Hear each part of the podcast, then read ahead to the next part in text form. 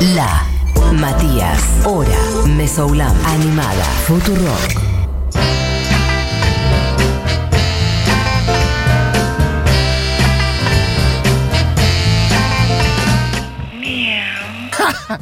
No, bueno, pero tenía que ser cuando esté al aire. Así que mm, para eso vamos a presentar siendo jueves, habiendo pasado 27 minutos del mediodía en toda la República Argentina, a Barbie Recanati. Barbie, ¿estás por ahí? Estoy por acá. Bien, perfecto. ¿Cómo estás? ¿Cómo estás, Mati? ¿Bien vos? Todo bien. Te escucho medio lejitos. ¿Me escuchan lejos? Ahora un poquito mejor, etcétera. ¿Ahí me escuchan mejor? Ahí, sí. Ok. Tengo el micrófono del auricular adentro de la boca prácticamente. Ah, perfecto. No sé si escuchás que Diego te está tirando un miau que. Sí. Ok, ¿Como que perfecto. beboteo? No, porque esto, el otro día pusimos, este, no, yo no me acordaba que ubicás la canción de Los Piratas de los Decadentes. Somos Sí, los piratas. Supuesto, somos los piratas. Exacto, perfecto. No Este sé. El otro día Diego la tiró y al principio arranca con un act. Yo eso realmente no me lo acordaba. Ahí no sé si lo escuchás. Como que llama por teléfono. Oh. Ese, ese detalle. Eh, no me lo acordaba, francamente. Y quedó el guiño del miau. Y entonces, este. Es como el eructo de Aerosmith, pero Pero- gatito. Gatito, exactamente. Bueno, ¿cómo estás vos? Muy bien, Mati. Estoy bien. Estoy Bien. motivada. Me alegro. Perfecto. Estoy motivada para darle continuación a esto. Para esto de lo. mm, Bueno, del mundo. mm, Radio Sí, Girl, sí, ahora ah, que voy, a- voy poner. No, hay, tengo que poner en contexto un cachito. Yo Sí. creo que si los capítulos siguen, va a llegar un capítulo del movimiento de Riot Girl que va a ser el resumen nada más. Ok. Me Como voy a hacer media hora de resumen porque es, es- pero cortito, cortito. Sí. Este es el tercer episodio, la tercera columna sobre el movimiento Riot Girl, que era este movimiento que estaba comenzando en Olimpia. Empezamos hablando sobre lo que había pasado en Canadá, que fue una masacre contra un montón de feministas en una universidad. Y empezamos a hablar de Caitlyn Hanna. Medio que lo cortamos, hablamos también de Toby Bale, tenían Ujú. unos fanzines, intercambiaron cartas, apareció la palabra girl. Sí. Hoy vamos a hablar de la palabra Riot. Perfecto. Bien, me gusta. Es como un previously. Previously on. Es como. Yo estoy mirando. Eh, This tarde. No, yo no la vi, así que podés contar. la viste? No, no, no miro muchas series, francamente, pero vale es la como pena. una telenovela mexicana, pero yankee. Ok, como medio un melodrama, decís. Como melodrama, pero yankee. Pero el tema de la narración está muy bien hecha. Bien. Y, y cada capítulo es. En capítulos anteriores, tipo Exacto. telenovela mexicana. Eso, por eso, total. Bien. Bueno, en capítulos anteriores de Riot Girl, eh, lo- todo lo que acaba de contar Barbie, y para el día de hoy, eh, ¿por dónde querés retomar? Ah. Habíamos, habíamos retomado por acá. Eh, un poco la semana pasada ah, nos habíamos eh, trabado en discutir sobre algo que ahora voy a abordar, que tiene que ver con que hablaban de que el movimiento, se habla a los días de hoy, de que el movimiento Riot Girl era un movimiento elitista, porque nos vamos a dar cuenta que tenía que ver mucho con las universidades y con eh, las chicas que estaban, eh, digamos, como metidas en la parte más intelectual del feminismo Total. pero eh, había todo un contexto, todo un nicho, un montón de cosas que pasaban alrededor que se puede bancar la crítica de una persona que tal vez vivía en Olimpia y no le dejaron pertenecer al movimiento, pero criticarlo desde acá, en el 2021, Sí. es bastante eh, perezoso, Eh, vamos a decirle. Me gusta, me gusta el calificativo perezoso total. Perezoso. Pereza intelectual. Bueno, la cuestión es que, eh, bueno, Caitlyn Hanna eh, venía de esta adolescencia recontra re feminista, donde, pero ya como en su actividad, habíamos dicho, laburaba de stripper, participaba eh, en un espacio de mujeres que sufrían abusos de diferentes tipos, era artista. Habíamos cerrado la semana pasada que en su colegio, que esto lo pueden ver en la película de Punk Singer, que lo habíamos promocionado 800 veces, Sí, ya. Sí. eh, había hecho una muestra de fotos de estas mujeres eh, abusadas y el día de la exposición se la bajaban. Entonces, a partir de esto, ella le explota ya más la parte de la injusticia en primera persona y dice, ah, me quieren censurar. Y abre una mm, eh, galería de arte con dos amigas eh, que se llaman Heidi Arbogast y Tammy Ray Carlan, con las que arma su primera banda, por eso las nombro. A ver, la banda se llamaba, de hecho, eh, Mandé una canción, sí. Evil Cannibal. A ver si puede sonar.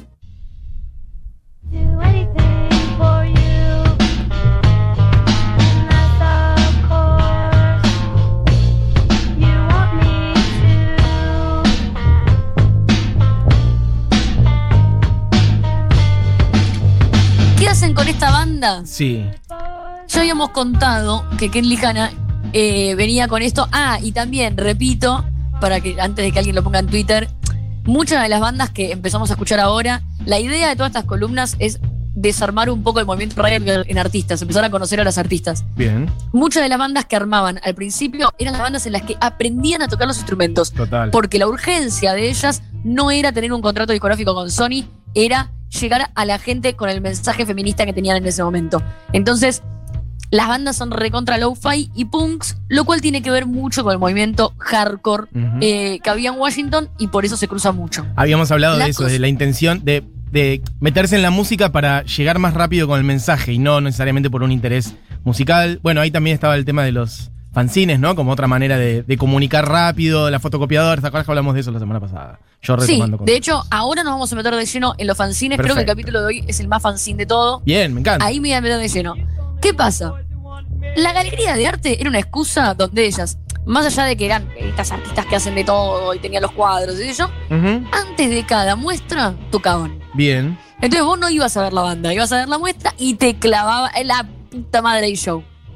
Era, eh, te clavabas a Kate Lihana cantándote las postas ahí con sus músicas. Se van de gira y se cruzan con Go Team. Go Team, ya la escuchamos la semana pasada, Yeah. era la banda de Toby Bale. Ujú. Toby Bale tenía este fanzine que era Jigsaw. A partir de ahí intercambian las cartas y Caitlyn empieza a cooperar en el fanzine Jigsaw de Toby Bale. Perfecto. Toby, acá quiero abrir un mega paréntesis porque si no, eh, tiro así nombres y quedan en el aire como para abrimos artista, cerramos artista. Toby Bale prácticamente se volvió como una productora a partir de los fanzines. Porque lo que hizo fue, empieza a sacar fanzine por fanzine y ya en el cuarto fanzine, que ya la semana pasada habíamos contado que en uno de los fanzines empieza con la palabra grrl, Sí. y después la empieza a tachar porque se empieza a poner de moda. Como Toby era la pionera en el mundo fanzine Riot Girl. La cosa es que ya en el cuarto saca un cassette compilado con las bandas que a ella le gusta del underground, de ahí. Y ya medio como que tiene hasta su propio sello. Tiempo después, tiene algo que se llama Vampidi, que en- estuve mucho tiempo tratando de ver cómo explicarlo y no sé ni cómo explicarlo. Vampidi era como una plataforma parecido, ¿sabes qué? A Goza Records, que nunca sabemos qué explicar. eh, porque Goza Records de repente un día hace talleres, Sí, es un sello, talleres, plataforma, sí. bueno, eh, Vampiri era eso de forma analógica.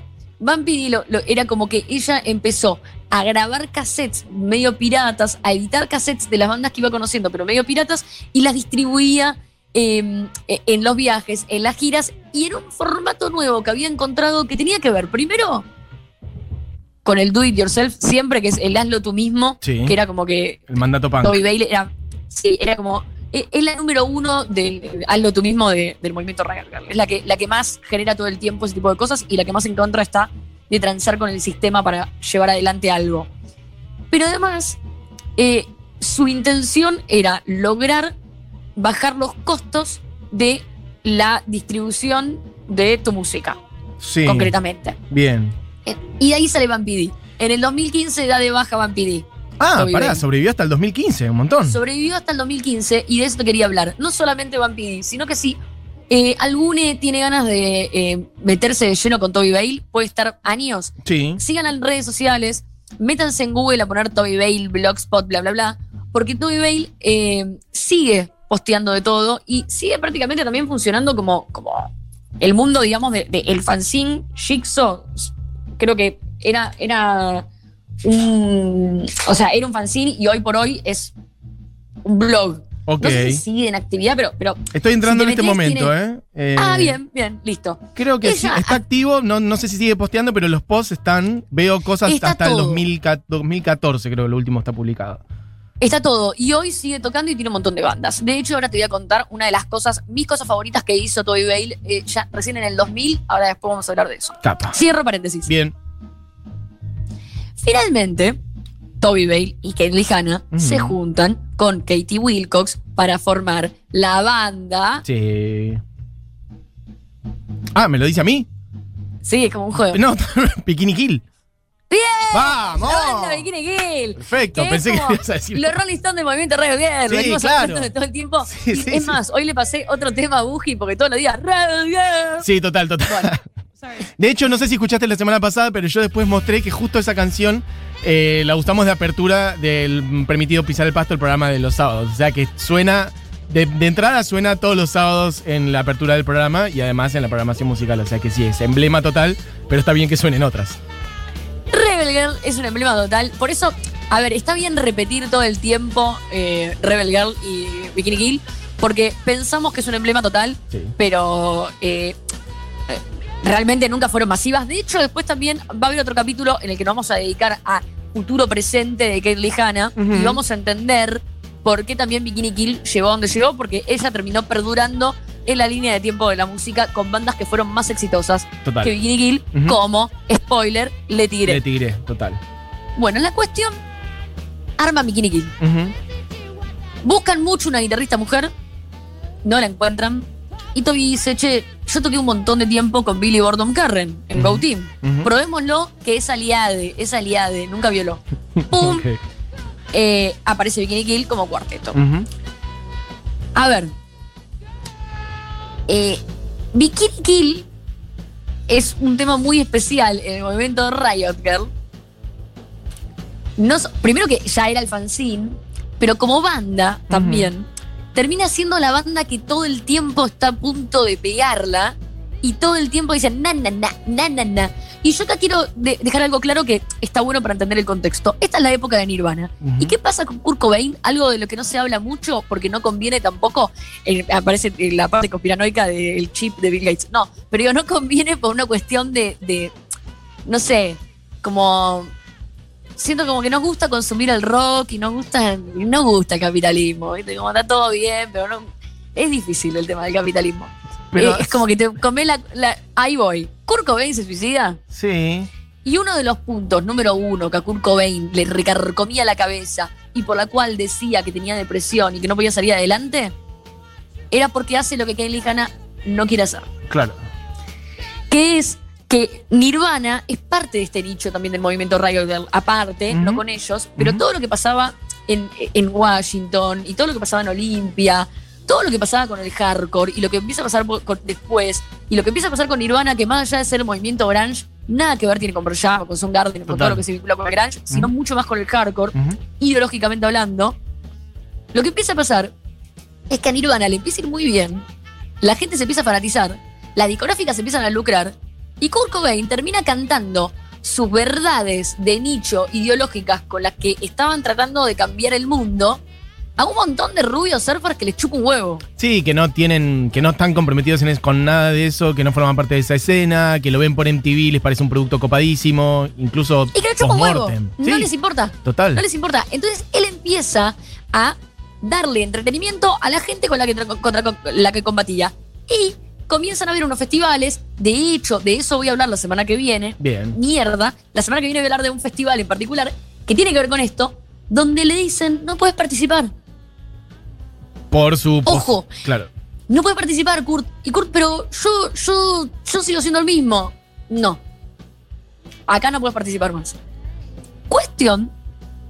Se dice que esa es una de las cosas número uno que lo volvía loco a Kurt Cobain y por lo cual terminó morido. Sí, total. Cuestión que eh, después de Jigsaw aparece el fanzine Girl Germs. Jigsaw era el, el, el de Toy Bale, aparece Girl Germs. No vamos a hablar de Bikini Kill hoy. Ok. Girl Gems era el fanzine de Alison Wolf y Molly Neumann, amigas de Toby Bale. Y Toby era la que todo el tiempo le decía a todas las pibas, ármense un fanzine y una banda, yo sé lo que les digo, ármense, ármense, ármense. Que esto fue también lo que hablamos la semana pasada, la diferencia entre eh, la piba que la quiere pegar y la piba que quiere que hayan un montón de pibas y Sí. pibis y, y diversidad Genuinamente eh, para poder ser feliz haciendo lo que hace. Eso, armar una escena, comunicar un mensaje. Todo esto además, hay que decirlo, sobre todo para la gente joven que nos está escuchando, era pre-internet, en donde las maneras de comunicar, bueno, eran otras. Por eso lo importante de armar una banda o de armar un fanzine, digamos. No era que armabas un blog o Twitter y ya, digamos. Los circuitos eran otros. Claro, claro. Ahí voy, ahí voy. Voy a llegar. Te prometo que voy a llegar. Me va a dar el tiempo. Bien. Eh, la cosa es que eh, la idea, que es un poco lo que pasa hoy también en Argentina y lo que pasa en un montón de lugares, que un día te das cuenta que aún así, si te va bien y aún así, si la gente te escucha, qué bajón tocar en el Cosquín Rock. Entonces decís, no, quiero que haya otro festival, quiero tocar con otras bandas, quiero que haya, eh, qui- quiero, quiero otra cosa para mi vida. Sí. No me importa si me va bien, me va mal, yo quiero pertenecer a un lugar donde haya un montón de pares y donde todos seamos felices. Eso le pasaba al movimiento Riot Girl. Entonces, Toby decía, armen su fanzine. Alison Wolf, Molly Neumann, se arma su fanzine. El fanzine se llama Girl Germs. Girl. Germs. Ah, como gérmenes. Como de gérmenes. Perfecto. No querían ser las únicas, no querían ser las mejores, no querían ser estrellas, querían más pibas. Bien. Y que armen más bandas y más fanzines. Querían cambios. Las pibas arman el fanzine y arman la banda. La banda era, escuchamos ahora, Cool Small Brat Mobile. Brad Mobile. Yeah, yeah. Yeah, we're so cool, cool. We're so cool, yeah, yeah. Fuck you too, cool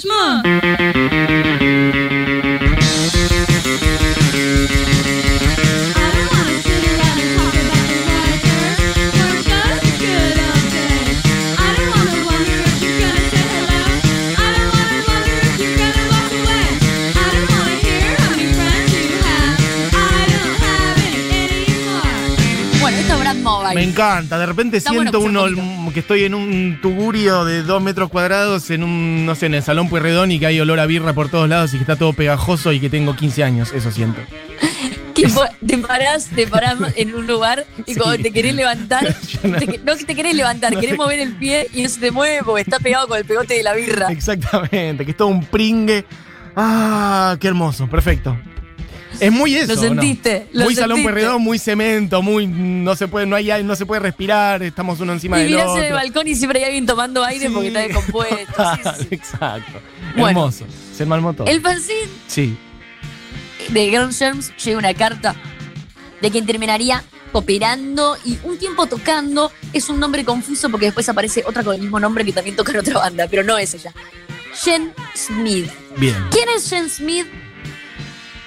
Diríamos que no fue una persona que aparece tanto en el movimiento Riot Girl en general, pero ¿sabes quién fue? La que escribió en esta carta, este verano va a haber una Girl Riot. Ok. Necesitamos empezar una Riot. Bien. Arenga. Piñas van, Bien. piñas vienen, terminan creando entre todas las Bikini Kill y las Brad Mobile, Jen Smith, el fanzine Riot Girl. Perfecto. Así que el fanzine Riot Girl trae al movimiento Riot Girl. Girl era del fanzine Jigsaw de Toby Bale. Riot es de una carta que escribe Jen Smith al fanzine eh, Girl Germs de las Brad Mobile. Importante este dato. ¿Por qué es importante? Porque si una no arenga a la otra, y no arenga a la otra, y no arenga a la otra, no pasa, No pasa nada. nada. Total. Nada.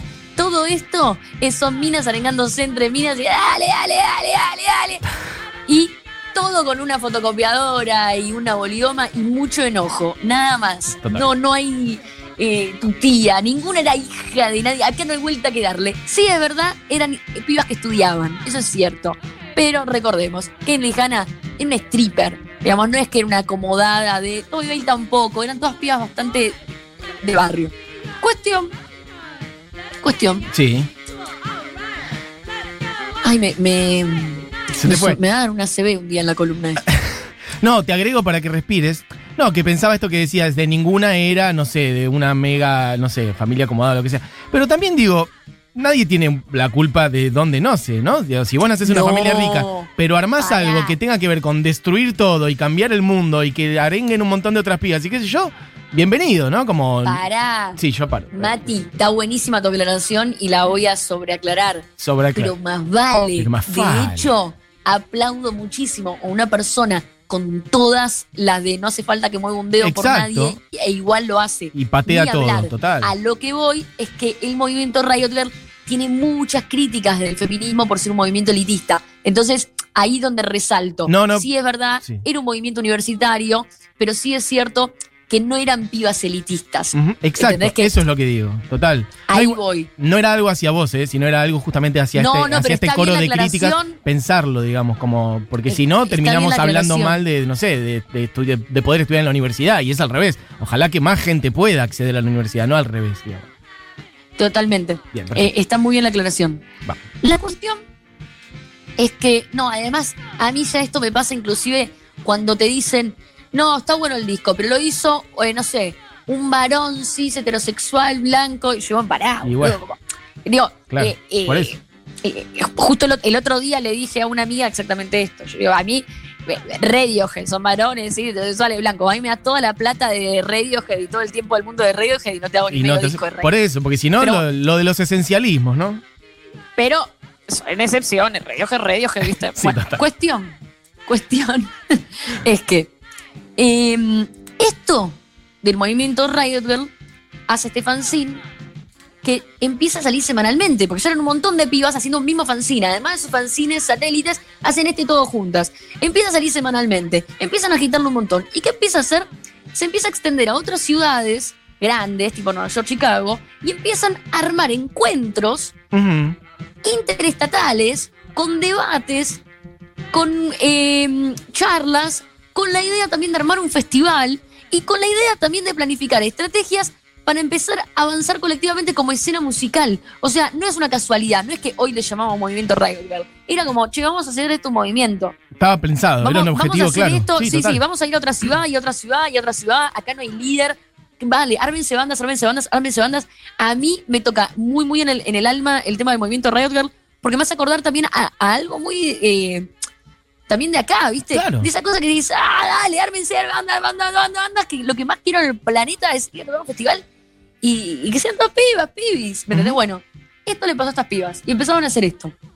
La cuestión, lo más importante, era que más allá de si vos querías hacer música o querías tener una banda, estos espacios funcionaban como un lugar de contención y debate eh, alrededor de temas tipo la violencia de género, casos de violación, los cuerpos, un montón de debates que hoy, hoy se profundiza tanto sobre esos temas y encontrás tantas cuentas de Instagram hablando sobre esos temas que ya directamente, no, esta persona no puede hablar de esto porque X cosa. Voy a elegir escuchar hablar sobre esto de esta persona. Sí, Hoy sí. tenés mil opciones.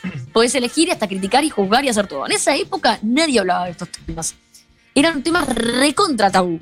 Entonces, eh, este, eh, como que lo que empiezan a hacer es que esta excusa de lo musical empieza a ir a lugares más profundos de- del feminismo para ellas, para las pibas que, que, eh, estaban eh, en estas universidades, en estos estados y que no tenían con quién hablar de estas cosas. Todo empieza por este fanzine. Bien, Y hay un manifiesto que te lo voy a leer en estos cinco minutos. por favor. Porque para nosotras las chicas que morimos por discos, libros y fanzines, que hablen de nosotras. Nos sintamos incluidas y podamos entender a nuestra manera.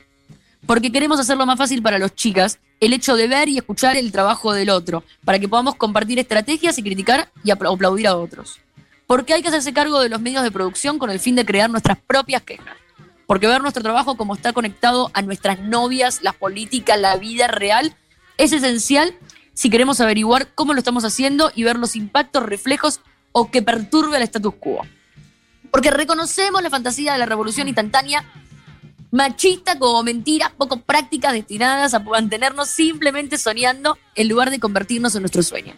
Buscando así crear la revolución en nuestras vidas, todos los días imaginando y creando formas alternativas a la mierda capitalista cristiana de hacer las cosas. Porque queremos y necesitamos fomentar y ser alentados en nuestras propias inseguridades, en la cara del chongo rockero cervecero que nos dice que no podemos tocar nuestros instrumentos, en la cara de autoridades que dicen que nuestras bandas, cines, etcétera, son los peores de los Estados Unidos. Esto me, me encanta porque eh, el- es una traducción de condenadofanzine.com que está espectacular. Ok. Eh, porque no estamos dispuestos a fallar en virtud de las reclamaciones que son reaccionarias, sexistas, invertidas y no a los. A ver cómo lo, lo- lo tradujeron esto. True punk rock soul crusaders, que bien sabemos que lo somos.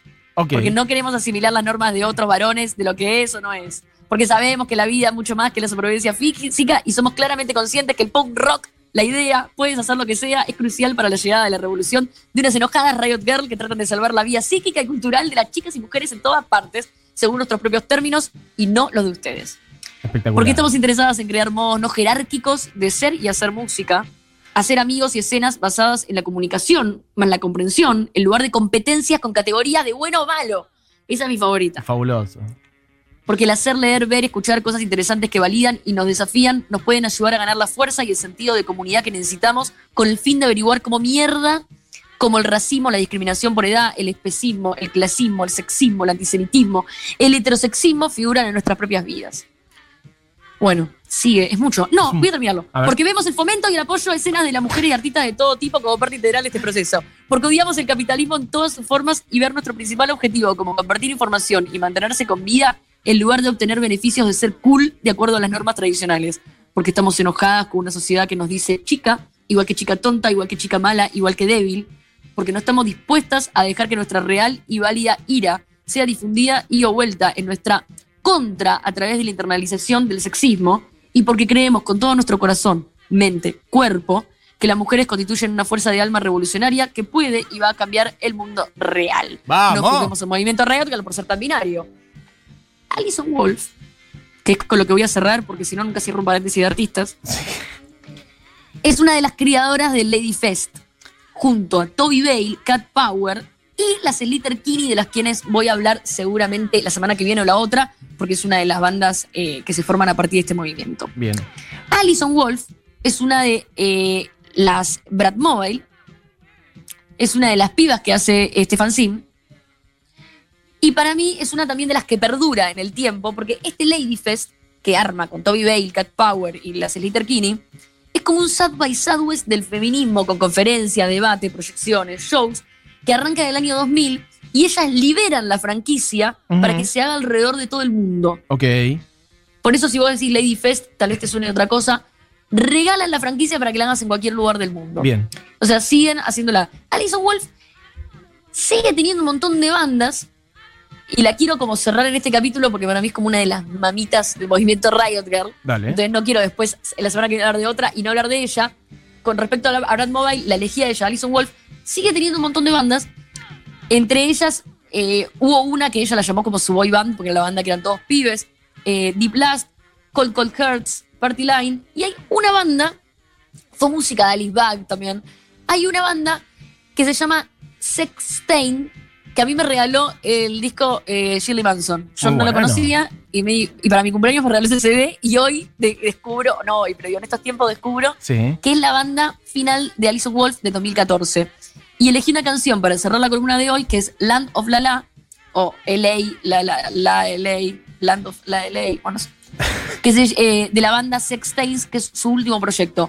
Y a mí me gusta mucho, mucho. Es un disco que escuché muchísimo y que es de Alison Wolf, de Brad Mobile, que hizo Girl Gems, que por Girl Gems aparece la palabra Riot, que hace el fanzine eh, Riot Girl con todas las pibas y este manifiesto que se transforma en un movimiento. Genial. Para, escúchame, te quería decir respecto del manifiesto que leíste, me hizo pensar en cuántas veces se les baja el precio a, expresiones político-artísticas diciendo que es solamente como una corriente musical, ¿no? En este caso como, bueno, Riot Girl, que aún así es un nombre político, pero en muchos casos se le pone un nombre a un género y ya como, bueno, es solamente música. Y en este caso, claramente al revés, la música es subsidiaria de una intención política de cambiar el músico, el mundo, digamos. Este, hay, en ese manifiesto que hablaste, dij- hablaba, aparecía el feminismo, el racismo, el mundo, el capitalismo, la- los tratos entre las personas, la posibilidad de expresarse, digo, hay un montón de cosas ahí que es eso, es una visión política que me parece que eso, efectivamente, como hablar solamente de la música en estos casos, es bajarle el precio y silenciar un montón de cosas que están atrás, ¿no? Una visión política,